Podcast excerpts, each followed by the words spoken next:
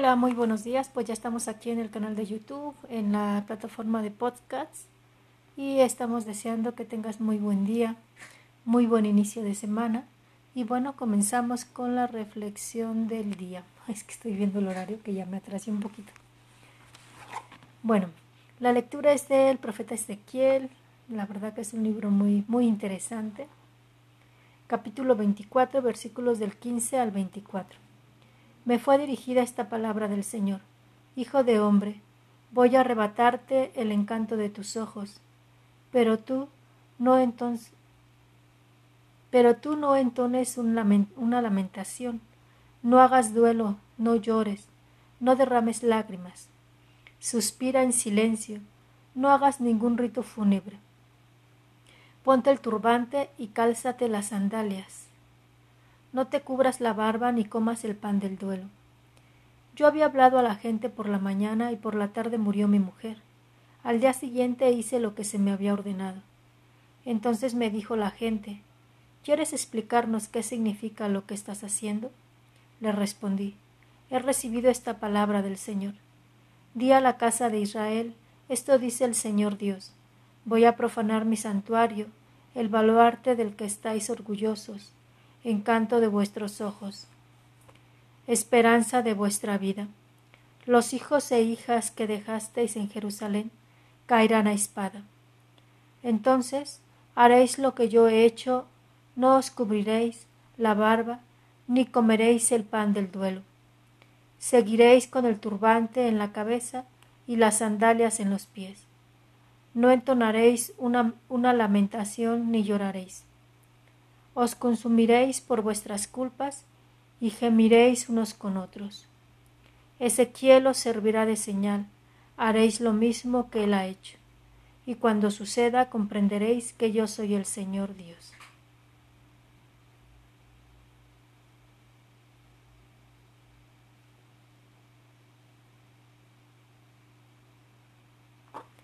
Me quedé un momento en silencio porque pues esta palabra es fuerte, la verdad, ¿no? Y la verdad que me pues me hace eco con toda esta situación que estamos viviendo, todo, este dolor que se está viviendo a nivel mundial, ¿no? Y lo primero que se me venía era cómo, no llorar, ¿no? Cómo no llorar, cómo no dolerse ante la situación que se está viviendo. Y cómo ante la impotencia que se está viviendo, pues más de uno ha surgido el decir, pues esto es el castigo a lo que hemos hecho, ¿no? Esto es algo que está mandando el Señor. Y yo creo que a mí lo que se me viene es esta parte, el Señor no manda males, ¿no? El Señor a fin de cuentas no castiga nuestras obras, pero tampoco impide la consecuencia de ellas. Y si bien yo no puedo decir que esto sea una consecuencia de nuestras obras, sí puedo ver que es algo que está permitiendo que salga a la luz lo positivo de nuestras obras y lo negativo de nuestras obras. Así como está surgiendo obras de caridad, obras de humanismo, para ponernos en contacto con otros, de esa misma manera están saliendo obras nada buenas, que están saliendo a flote nuestro egoísmo, nuestro individualismo, nuestro ráscate con nuestras propias uñas y los demás déjalos a un lado, o nuestras actitudes de que tenemos miedo y, y nos dejamos llevar por el miedo y no nos importan los otros. Más allá de que si hay algo de fondo, ¿no? de que se esté pretendiendo o provocando a propósito. Pero sí siento que sentirnos en un momento tan vulnerable a nivel sociedad, a nivel mundial, creo que nos debe dar para, para cuestionarnos sobre cómo estamos viviendo, ¿no? Porque ni tú ni yo tenemos seguro la vida. ¿no? Puedes estar hoy y, por la tarde empezar a enfermar. Y, y creo que sentirnos tan vulnerables, tan cercanos a, de verdad que sí es algo que nos debe cuestionar cómo estás viviendo, ¿no? cómo deseas vivir.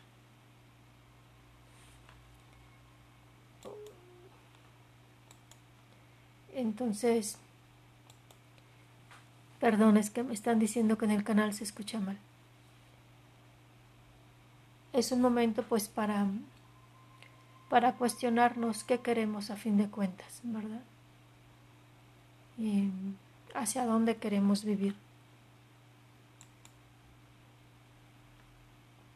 Sinceramente es para lo que me da, ¿no? Porque de verdad creo que es una palabra que, que te confronta. Y, te dejo con ello, ¿no? Que te metas y el Evangelio es Mateo 19, capítulo del 16 al 22. En aquel tiempo se acercó uno a Jesús y le preguntó, Maestro, ¿qué tengo que hacer de bueno para obtener la vida eterna? Jesús le contestó, ¿por qué me preguntas qué es bueno? Uno solo es bueno. Mira, si quieres entrar en la vida, guarda los mandamientos. Él le preguntó, ¿cuáles? Jesús le contestó, No matarás, no cometerás adulterio no robarás, no darás falso testimonio. Honra a tu padre y a tu madre, y llama a tu prójimo como a ti mismo. El joven le dijo, Todo eso lo he cumplido, ¿qué me falta?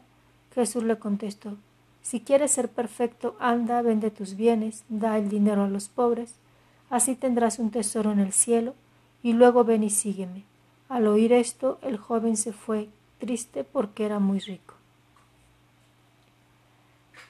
La pregunta que me surge es ¿qué te hace falta vender? ¿no? Quizá más de uno nos surja, pues lo he vendido todo, no tengo nada material. Y en ese sentido habría que escarbar más, ¿no? ¿Qué me hace falta vender? Jesús a Conchita le dice, quiero tu voluntad, ¿no? Y la enseña a vivir por horas a hacer su voluntad. Y la pregunta es esa, ¿no? ¿Qué te hace falta vender? ¿Qué te hace falta entregar?